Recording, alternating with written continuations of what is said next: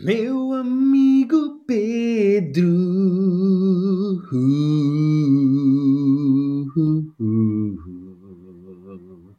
Yeah. Como é que é, Pedro? Hello! Como estamos hoje, Guilherme?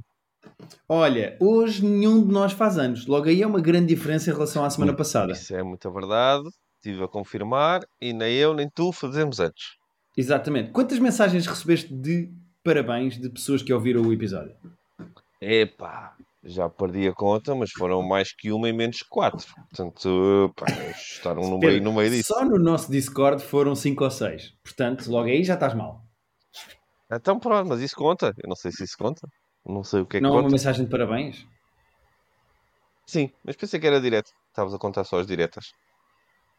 Não, as pessoas não te conhecem. Pronto, estás a ver? Já estás a estragar. As pessoas a ser queridas, a mandar-te mensagem, a escrever no Então, nosso as pessoas Discord. são muito queridas. Eu agradeço a todos, sejam fãs do Private Joke ou não, sejam ouvintes do Private Joke ou não. Ah, agradeço muito o vosso carinho. E para o ano, para o ano há mais. Pronto, é só isso. É isso, exatamente. Eh, se correr bem, há mais, fazes mais anos.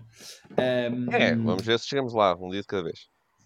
Exatamente. Um pé a seguir ao outro e a vida continua e o importante é lutar e blá blá blá. Bom, o que é que eu ia dizer? Eu tenho dois 51 preâmbulos, semanas para os Pedro. 40, só para dizer isso. Pois é, o teu próximo aniversário é 40. Eia, pá, 40. Como é que tu te sentes, Pedro? 40. Não, tu és tipo, tu és tipo dois anos mais novo que eu. Tu fazes esse número como se fosses Sou 15 quatro. anos mais novo que Sou eu. 4. Sou 4. Não és 4, és 2. Sejas Sou mentiroso. 4. Eu sou 4? Pedro, eu tenho 36. Não, tu vais fazer 37. Não, não, não, tu tens a idade do meu irmão. Sejas mentiroso. Eu estou a mentir. Eu estou a dizer que tenho 36 neste momento, vou fazer 37 em maio. Pois, eu tenho 39.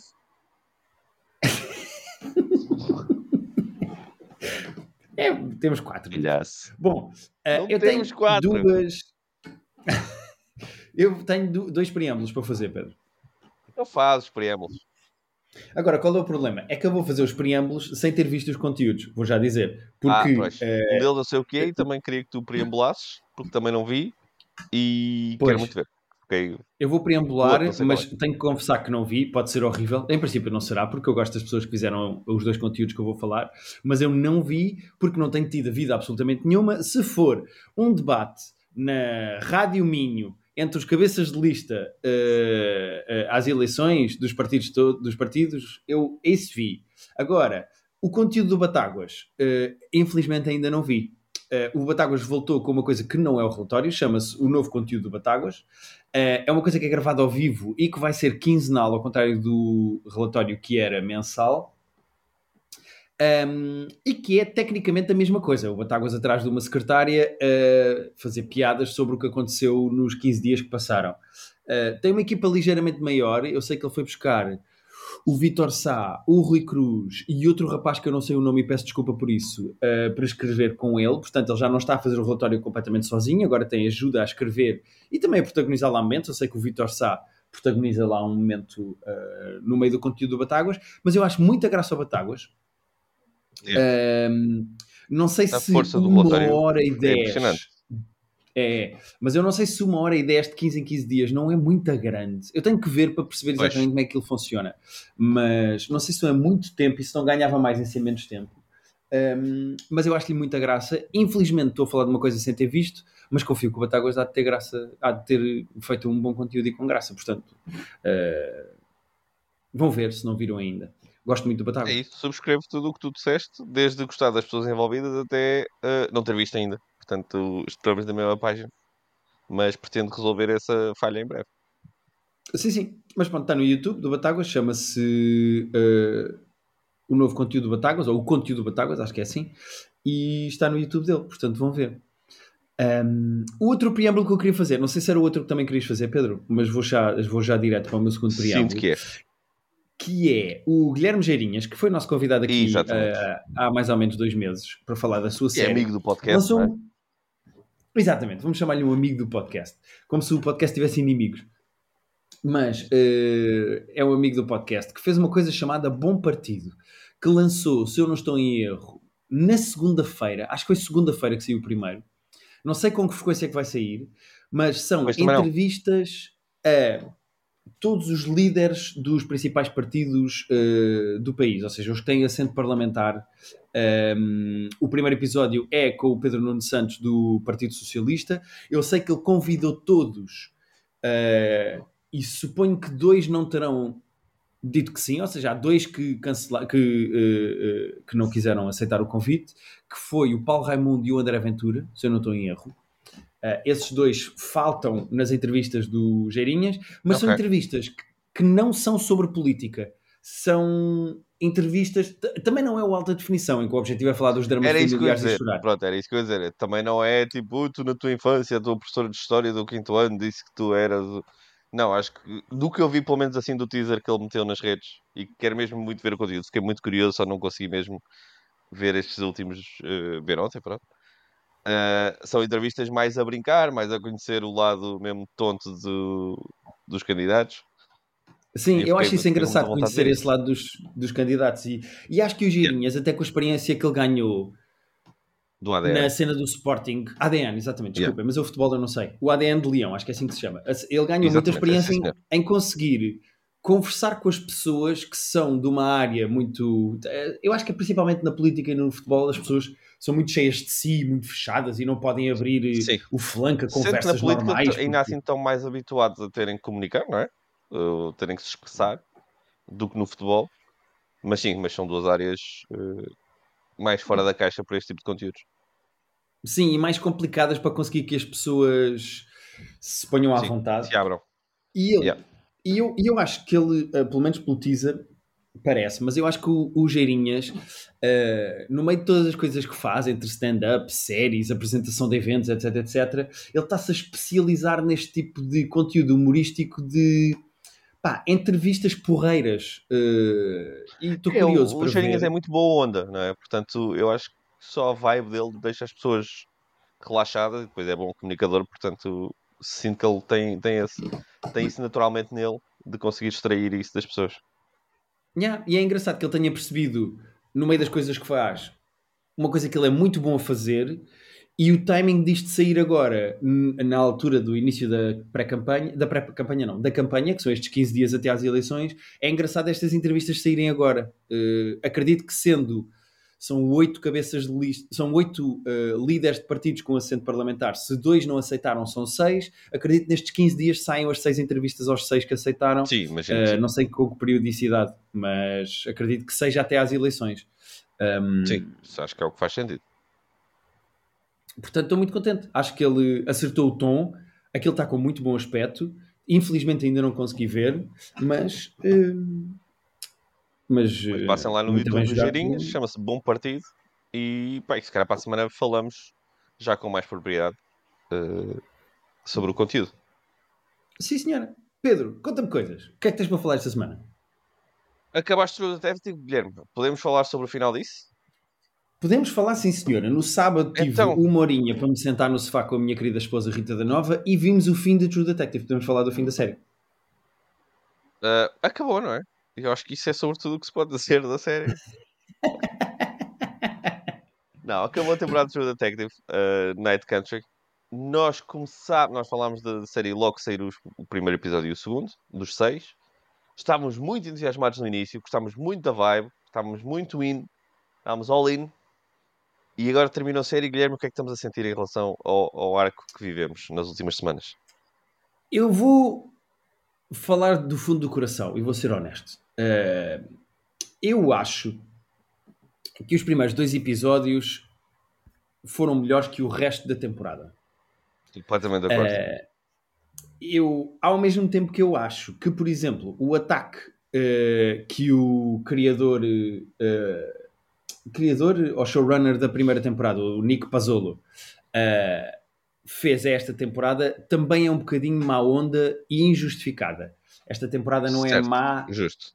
Para o gajo estar a dizer que não quer ter nada a ver com isto e a retweetar críticas à série. É um bocado tonto e infantil também da parte dele fazer esse tipo de Yeah. cena. Ou seja, eu também não compreendo o ódio desmedido a esta temporada do True Detective. Está a polarizar tudo por dois motivos. Mas é que está muito Primeiro porque é polarizado. uma... Sabes que eu ontem, Eu ontem, eu só acabei de ver mesmo ontem o último episódio e fui só fazer, acho que acho que escrevi só tipo True Detective eh, finale, season finale uh, reviews. E tanto vi sites, e todos os sites, nem estou a dizer eh, pessoas soltas no Twitter, críticos de televisão, estava a ver assim os sites mais, mais especializados e mais conceituados, tanto vi pessoas a dizer que era brilhante, como pessoas a dizer que era péssimo, pessoas a dizer que era o melhor final de temporada de True Detective de qualquer uma das temporadas, pessoas a dizer que era uma desgraça que não se devia fazer mais isto. Uh, muito polarizado mesmo este final.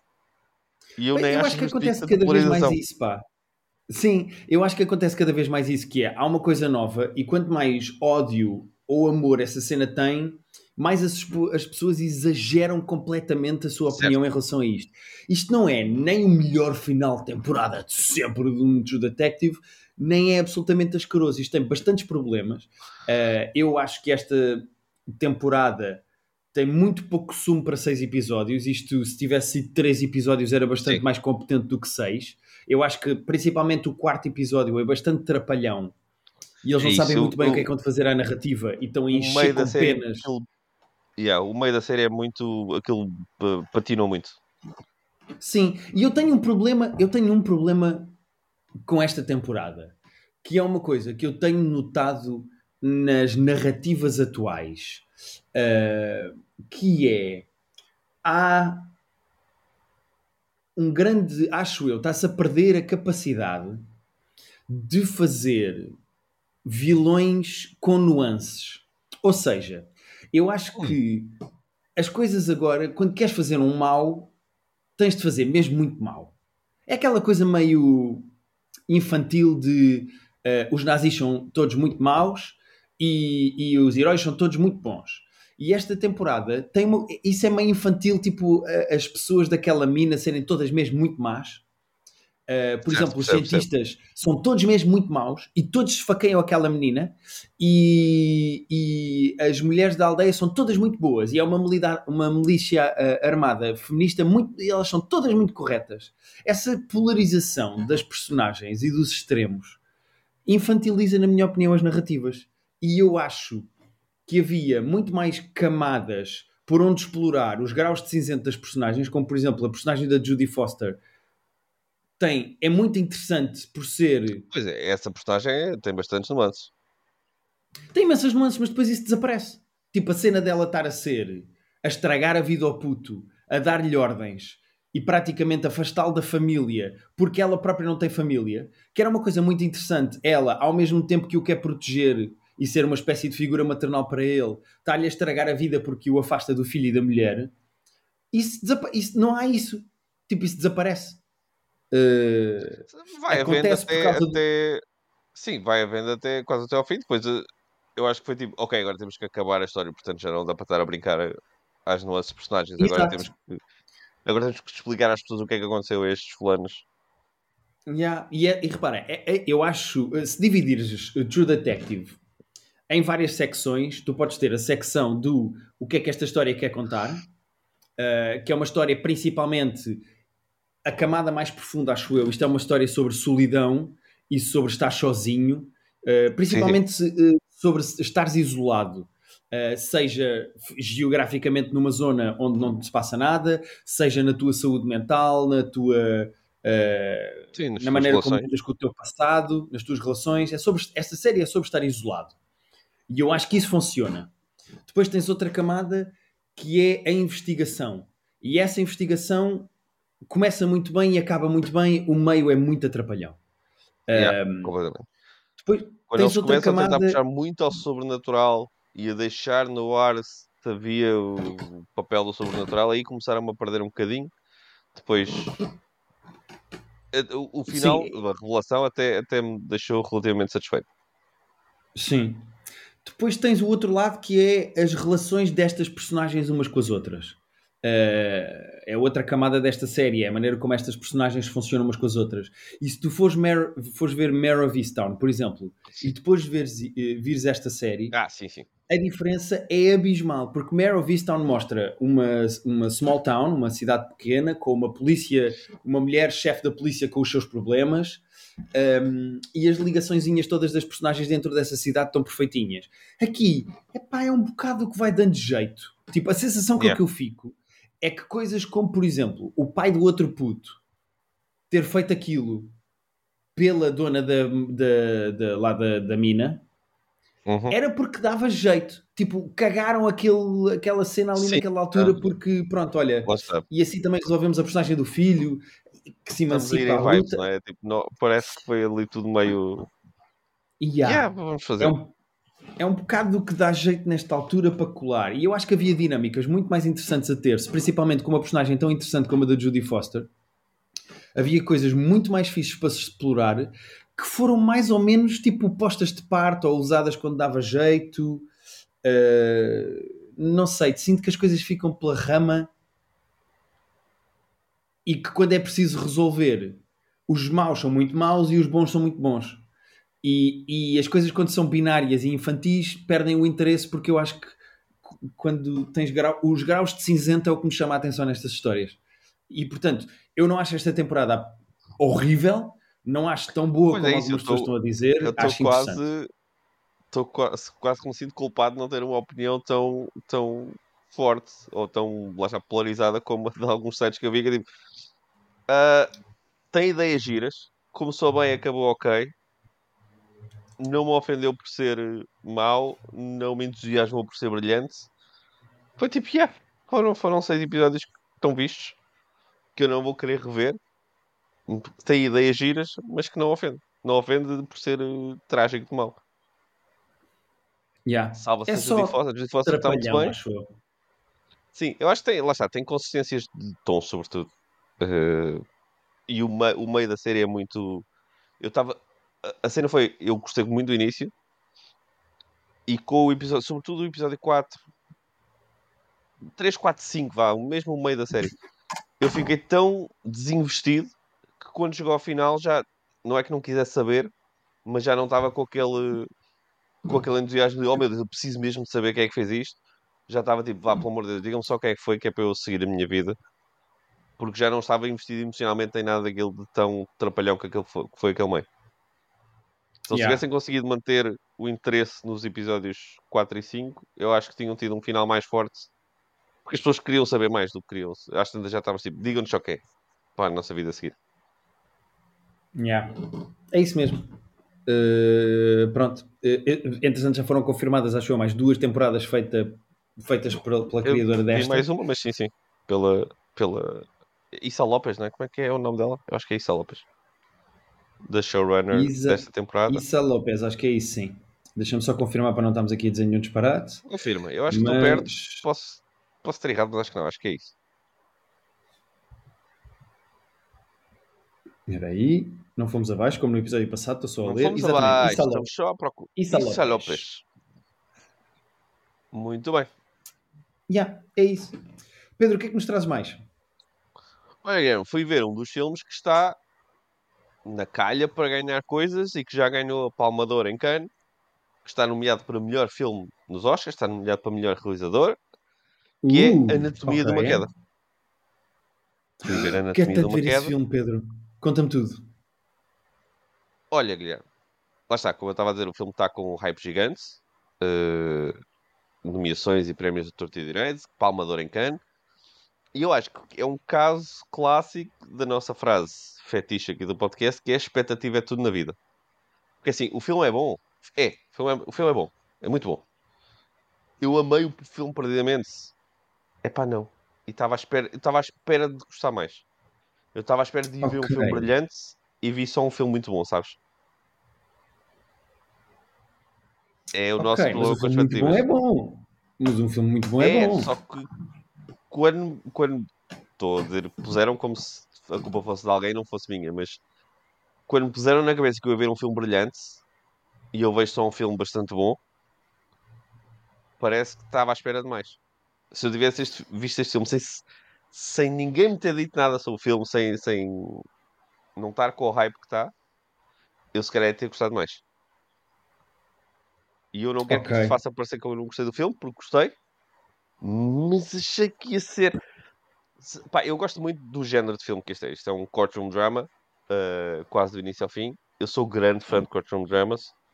Muitos dos meus filmes preferidos, incluindo O Reis do Medo, o Primal Fear, que nós já vimos aqui no nosso film club, incluindo o A Few Good Men, escrito pelo Sorkin, são mesmo dos meus preferidos. Eu acho um género super interessante para contar histórias. Uh, Só que este é um courtroom drama à europeia, que é os twists que não são. Não, os, nos filmes americanos, normalmente, os, os nossos courtroom dramas americanos têm muitos twists. Este aqui não tem twists naquele sentido. Tem um caso, tem reviravoltas aqui e ali. As coisas são mais. são feitas com mais calma. Temos tempo para mostrar as coisas. O filme tem quase duas horas e meia. Uh, Nunca Ok. chega a ser, a ser chato. Se calhar aqui menos 15, 20 minutos não se tinha perdido nada. Uh, Ok. Agora, o que o filme faz muito bem é manter a ambiguidade e não te, não te dizer o que achar. O filme vai-te mostrando as coisas. Ele, não sei se tu sabes a história do filme, nem, não, não vou contar com spoiler absolutamente nenhum, mas há uma fulana que é escritora e que na segunda cena do filme o marido aparece morto e a polícia tem que decidir. A perícia não consegue esclarecer imediatamente se ele, ele morreu de uma queda, mas se, queda, se ele morreu da queda ou se a queda foi, se a queda foi acidental ou se foi provocada. E, ela, e tem que decidir se vão acusá-la Ok. a ela, a esposa do, do fulano, que era a única pessoa na casa no momento, se vão acusá-la do homicídio ou não. E pronto, todo o filme é a investigação e o julgamento desse caso.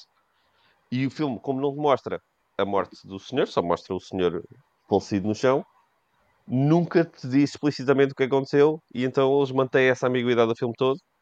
Uh, e fazem-no bem no sentido em que com cada depoimento, com cada prova, com cada uh, momento novo, sem haver, lá está, grandes swings da tua opinião de oh meu Deus, foi ela de certeza, oh meu Deus, nunca pode ter sido ela. Tu durante o filme vais mudando várias vezes de será que foi, será que não foi, às vezes achas Ok. acreditas mais nela, às vezes acreditas mais no, na, no, no- na acusação, no Ministério Público. O filme, essas nuances de emocionais do que é que tu achas sobre ela são muito bem feitas e o cast é muito bom. Portanto, ela está excelente. A Sandra Hüller, que é uma alemã que até está na moda, porque até, pelo visto, fez o, o- Ela também faz parte do Zone of Interest, que também está nomeado para muitas coisas no mesmo ano. O miúdo, o filho Ok. dela, o filho do casal, eh, está excelente também. Muito bom ator. O advogado da acusação é muito bom também. O cast é muito forte do filme. E é tudo, é tudo bom, é tudo impecável. Recomendo tudo, recomendo o filme. Eu gostei. Se fica à espera de mais qualquer coisinha. Parece que nunca fez ali o clique total comigo. Fez só Mas tipo o quê? Ou seja, tu, tu, tu sentes que falta qualquer coisa, mas o que é que dirias que é? É a maneira como a história está? É... Há qualquer coisa que falta na é história? uma- É só expectativas? É, eu acho que foi sobretudo expectativa. Eu acho que expectativa, não sei, se calhar por estar habituada a, a filmes mais americanos e sobretudo no- neste tipo de filmes de tribunal, estava à espera de um momento do momento de Reis do Medo, sabes? No momento Ok, Primal ok, Fear, em já que é tipo, ah, fuck, afinal era isto o tempo todo, afinal nunca era isto, afinal estava à espera de mais de uma chapada na cara do que do que de facto acontece no filme. Mas também é gira a ambiguidade ou não? Eu, acho, eu gosto disso nos É filmes muito giro, é muito de- giro. Não, não, é muito giro. Eu, eu, ah, não me incomoda ser eu a decidir o que é que acho e não ser o filme a dizer-me o que é que aconteceu. Não me incomoda Não te incomoda também porque tu és saber. muito fã de cenas de do crime em que gostas tu de tirar as tuas próprias conclusões das investigações, não é? E já, e, já- e se calhar por causa desse tipo de conteúdos, já me habituei a que às vezes, tipo, o documentário, no caso, não é, não é o caso deste, mas em algum destes documentários que eu vejo, já me habituei com estes da Netflix mais recentes, que é tipo, e às vezes nós não sabemos. Às vezes temos aqui uma história que é muito boa e, o caso tem imenso material e nós estamos a conseguimos fazer um bom documentário, mas não sabemos o que aconteceu, portanto, malta, lamentamos, mas está aqui só um bom caso que vocês vão ficar sem saber o que aconteceu. Uh, se Yeah, calhar yeah, se yeah. fosse há uns anos, se calhar... porque eu sinto que antigamente eles só faziam os documentários que era tipo, sabemos tudo, portanto está aqui tudo. E não sei se por coragem narrativa ou se por falta de. ou se exploraram todas as histórias que sabiam o que é que acontecia. E hoje em dia é tipo, nós temos que fazer documentários e há coisas que nós não sabemos, portanto vamos ter que começar a, vamos ter que começar a dar documentários às pessoas em que não há final. Uh, mas pronto, se calhar há uns anos não me sentiria tão satisfeito com faltas de finais. Uh, hoje em dia lido bem com isso. Ok. Ok, sim senhora. Mas olha que eu tenho muita curiosidade de ver o filme. Uh, tem muito bom aspecto. E é para ir assim com curiosidade mesmo, amigo. É, o, filme, o filme é bom. Eu, eu, não quero que as pessoas saiam daqui a achar que eu disse mal do filme. Eu não disse mal do filme. Eu só, a uni, aliás, a, a, o único, o principal problema do filme é a minha relação com ele e com a expectativa. Não é, com, não é o filme em si. Ok. Uh, tu baixaste a minha expectativa, portanto, em princípio eu vou é gostar é isso, mais. É, é, isso, eu estou a fazer serviço público de dizer: pá, olha, vejam lá, é um belíssimo filme, é um bom filme, tem muita coisa boa. Só não é um dos tipo 10 melhores filmes da história do cinema. Só, só, só... É que eu. Porque lá está, razão nenhuma, não foi ninguém específico que me disse. Eu nem sequer li críticas aprofundadas sobre o filme antes de ver o filme.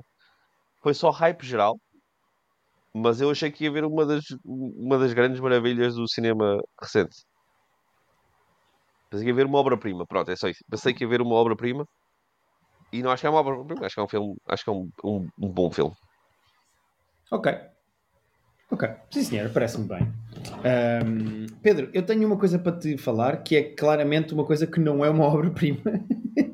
Não, conta-me. muito, muito pelo contrário. Então, um, eu e a Rita temos feito uma coisa que é uh, lemos uh, um livro, os dois, uh, o mesmo livro, um por mês. Um, o mês passado foi o Yellow Face, que eu falei aqui, e o, este mês resolvemos ler o Argyle. O que é que é o Argyle? Algumas pessoas estão a reconhecer ah, o, o nome. Sim. Exatamente, porque foi um filme que saiu recentemente, realizado pelo Matthew Vaughn. Eu ainda não fui ver este, eu sou mega fã do, do Matthew Vaughn enquanto realizador e não fui ver ainda. Exatamente. Ora, o que é que se passa? Criou mais ou menos um turbilhão uh, nos mídia a existência deste livro e deste filme, o Argyle. Porquê? A primeira grande questão que não sabia é quem é que escreveu o livro porque o nome que aparecia era uma Ellie Conway, que ninguém sabia quem é que era, a editora estava a esconder o nome, claramente era um nome inventado, ou então era uma pessoa desconhecida, mas depois investigou-se e não se descobriu quem é que era essa Ellie Conway, não sabia quem é que tinha escrito Sim, o livro. uma especulação absolutamente wild, que eu acho que tu vais dizer. Chegou a pensar-se que era Taylor Swift porque... Yeah. Na... Eu quando comecei a ouvir esses rumores de que a Taylor Swift podia ter escrito Sim. Um livro que deu origem ao filme do Argyle, eu tipo eu não, eu não conheço Taylor Swift, não lhe perguntei, mas sinto que ela tem mais que fazer do que estar a escrever spy novels no seu tempo livre. Yeah. Epá, eh, foi uma grande confusão porque as pessoas achavam que podia ter sido a Taylor Swift, mas não sei o quê. Bom, o que é que se passa? A verdade é que há um livro e há um filme. Muito uhum. estranhíssimo o filme ter sido feito para sair ao mesmo tempo que o livro. Porque isso quer dizer ah, duas okay. coisas. Ou o filme foi feito ao mesmo tempo que o livro e, portanto, as duas coisas estão coladas uma com a outra, ou então o livro era escrito por alguém muito conhecido e respeitado, sabia-se que ia ter qualidade e então, antes sequer de, de ser posto à venda, um, sabia-se que ia ser um sucesso e então começou-se a fazer o filme e a adaptar. E então começou-se a perceber o que é que veio primeiro, se foi o livro, se foi o filme o que é que apareceu primeiro? O que é que veio primeiro? Aquela história da galinha, do ovo e da galinha. Yeah. Ora, uh, segundo um amigo meu chamado António Moura dos Santos, que é uh, jornalista que escreveu sobre o filme e o livro, o que veio, veio primeiro, surpreendentemente, foi o filme. Okay. Uh, o Matthew Vaughn queria adaptar um livro do Terry Hayes, que é um escritor e guionista australiano que escreveu algumas coisas de espiões e não sei o que, não sei o que mais, ele queria adaptar um livro específico do Terry Hayes. E o Terry oh. Hayes disse-lhe, não, este não podes adaptar, mas o que é que eu posso fazer? Nós podemos escrever aqui outro inventamos aqui um espião e assim criamos um franchise para tu fazeres filmes e para nós fazermos livros. E o Terry Hayes juntou-se a outra escritora chamada Tammy Cohen e escreveram os dois o livro. É uma colaboração entre os dois. Ah, ok. Que é uma colaboração que nasce de uma nega, porque o Matthew Vaughn queria adaptar um livro específico e o Terry Hayes disse: Ok. "Não pensar, eu vou, eu vou escrever outro, junto-me aqui à Tammy, escrevemos os dois um livro, criamos um espião que é o Argyle e tu fazes o teu- a tua adaptação para cinema. Agora, isto- esta é a origem. É, o livro foi escrito de propósito para o filme, mas Ah. o livro não tem nada a ver com o filme. Porquê? Nada. O Ok. que, que- porque é que o- o que é que os gajos fizeram? Os gajos quiseram pôr o Matthew Vaughn e o Terry Hayes quiseram pôr uma nova camada em cima disto. Então o que é que eles fizeram? O livro que foi o que eu li é sobre um espião chamado Argyle e é basicamente a origin story desse espião. É, ele não é Ah. espião, está na vida dele, acontece uma cena ao pé dele e ele tipo ajuda de uma maneira em que se per- percebe que ele é muito físico, atlético, inteligente e depois a CIA fala com ele e e começa a formá-lo ele ser espião e tem assim um plotline e não sei o quê. Eu já vou falar do- da história do livro. Ok. Mas o filme é outra coisa. O filme é uma maneira de pegares no livro e no hype que existe sobre o livro de quem é que será a autora. E então o filme é sobre um livro, sobre um espião e sobre a autora desse livro. Yeah. E então, o filme tem duas camadas. O filme tem a camada do livro de espiões e da autora do livro de espiões. E a história do filme Hum. é uma autora que escreve um livro sobre um espião e que os espiões do mundo percebem, peraí, como é que ela sabe que isto está a acontecer porque isto é mesmo real? E então é sobre uma autora que Oh. estra- escreve uma história que, pelos vistos, é uma coincidência ser baseada também numa coisa que aconteceu na vida real. O livro não tem Oh. nada a ver com isto. Mas o que o Ok. Matthew Vaughn tentou fazer foi capitalizar o hype de não se saber quem é que era a autora do livro. Sendo que essa merda morreu uh, v- pá, muito depressa. Morreu no livro, na- no mês em que saiu o livro, porque já se sabe quem são os autores do livro. Ou seja, Pois. eu acho, vou dar a minha opinião. As pessoas que já viram o Tu filme leste dizem o que não é livro, mas não viste especial. o filme. Exatamente. Eu li o livro só e Não. não vi o filme. Portanto, das pessoas que viram o filme e que dizem Não, o que não é filme, nada de o filme está especial. a ser bastante. eh, pessoas que eu conheço que já viram o filme não acharam nada especial. E no IMDB neste momento, e, não, e o IMDB, como nós dizemos sempre, vale o que vale, mas vale o que vale. O Argyle está com 6.0. 6.0 em- é, Yeah. é, é, é bem, medi bem mediano medíocre. Apesar de ter um elenco Pedro, excelente, Pois, pois, eu, eu- eu- eu- há muito dinheiro injetado numa campanha de marketing que, na minha opinião, bateu ao lado. É, repara, Hum, tu só, se o no, filme é tu só medíocre. no, no cast tens o, o Henry Cavill, tens Dua Lipa, que é o Wild, mas pronto, tens Bryce Dallas Howard, tens o, o Bryan Cranston, tens o Sam Rockwell, que é um ator que eu adoro. Uh, o cast disto é muito forte. E o Matthew Vaughn é dos meus realizadores preferidos. É daqueles que eu tenho estado sempre a dizer. Tenho todas as ações do Matthew Vaughn. Qualquer coisa que ele faça interessa-me e até agora tenho gostado de tudo. E estou com muito medo de ver este Argyle e achar isto demasiado. Epá, vai ser fraquíssimo, vai ser mesmo muito fraco. Eu acho que isto foi uma PR stunt que correu mal do início ao fim. O próprio Matthew Vaughn disse em entrevistas que não sabia quem era a autora, não, não tinha conhecido a autora. Depois percebeu-se que afinal ele sabia quem era o autor porque tinha pedido para adaptar outro livro. Portanto, tecnicamente ele andou a mentir, mas rapidamente se disseram quem é que eram os autores. Epá, é tudo muito estúpido e foi um tiro no pé. Pedro, e eu li o livro e o livro é fraquíssimo. É fraquíssimo. São clichês atrás de clichês. As cenas, os momentos de ação não são nada de especial. A personagem não tem qualquer espécie de profundidade interessante. É tudo mal desenvolvido. Uh, narrativamente é colado com cuspo, porque tens, por exemplo, uh, o mesmo truque usado duas vezes, como por exemplo, eles precisam de saber uma coisa qualquer, e então a chefe da CIA diz-lhe: Ah, eu tenho um amigo que é especialista em mapas, vão falar com ele. E eles vão falar com ele, ok. Na cena a seguir, ah, mas é preciso saber isto sobre estrelas. Ah, mas eu tenho um amigo que é especialista em estrelas, vão falar com ele. E eles vão falar com o amigo Ah. especialista em estrelas. Ou seja, é atabalhoado e trapalhão, é estupidamente previsível. Eu, a, a Rita, não me deixa mentir, a Rita acabou o livro mais depressa do que eu, e eu estava mais ou menos a 30, 40% do livro, e eu disse, oh Rita, será que é isto, isto, isto, isto que vai acontecer, e que é este o vilão, na verdade, e é este o que traiu, e, e a Rita ficou assim a olhar para mim e disse, falamos no fim, e tudo o que eu tinha dito eu acertei. Há pior ainda, para quem está habituado a escrever livros de espiões e de ação, tu teres MacGuffins que não chegam a lado nenhum é absolutamente assustador e de má escrita. Há uma cena em que aquilo é uma equipa de espiões e um dos espiões leva um tiro. Há um, há um tiroteio e um dos, espiões, um dos espiões morre e leva um tiro. E o personagem principal vai ter com o cadáver e percebe que o tiro veio das costas e não de frente. E então pega na bala e guarda a bala no bolso e passa 60% do livro com a bala que matou o colega no bolso. E depois não acontece nada. Essa bala não serve ah. para nada, essa bala não serve para depois, numa altura em que ele não tem balas, pôr essa bala na pistola e usar essa bala que matou o amigo para se vingar ah. o amigo. Nada. A bala é só uma coisa que ele carrega no bolso e depois cagam.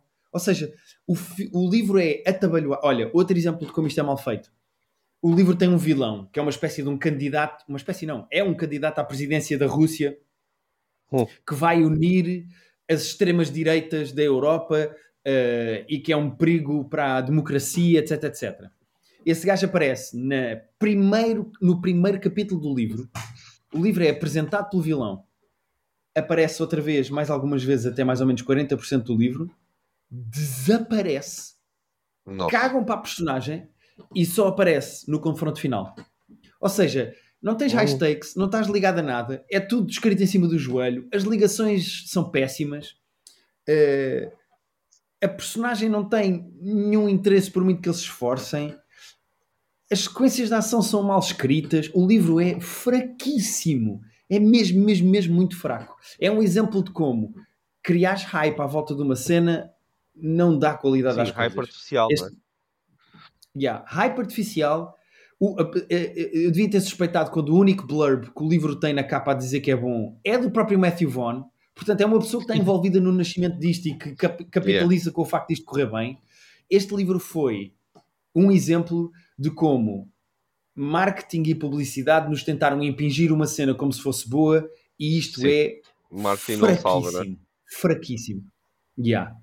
Uh, o filme não tem, o livro não tem alma nenhuma.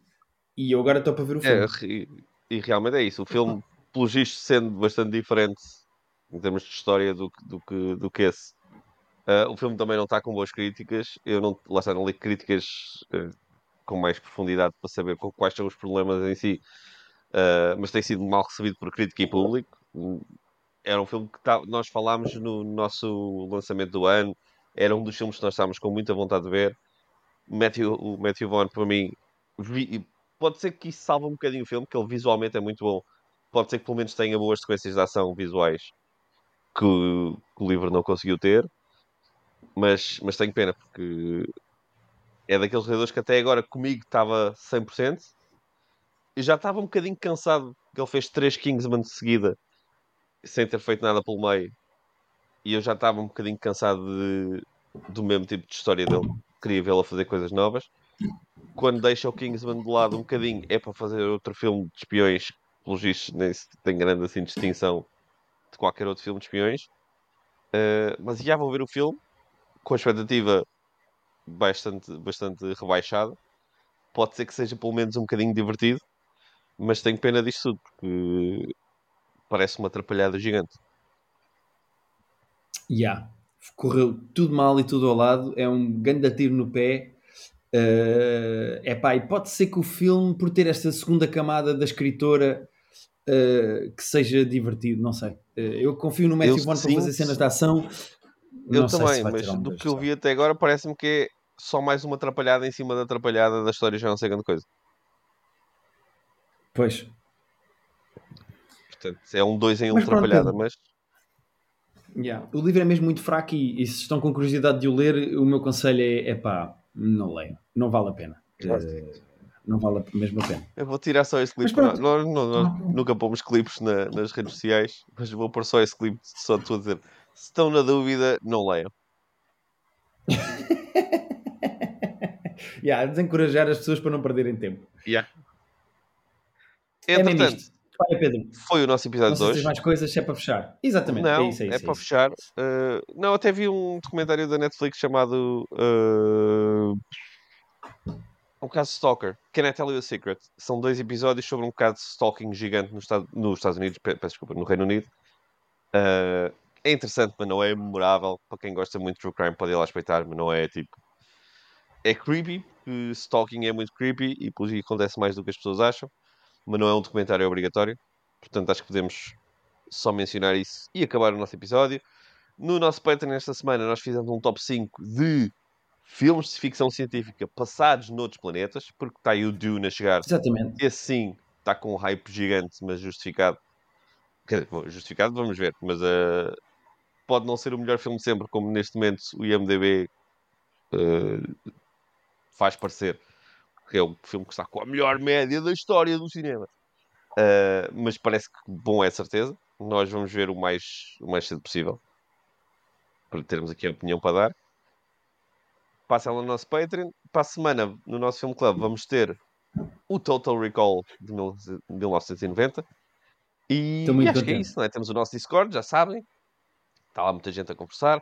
Passem no Linktree do Guilherme, que ele diz que existe, eu acredito, não sei bem onde é que eles encontram isso.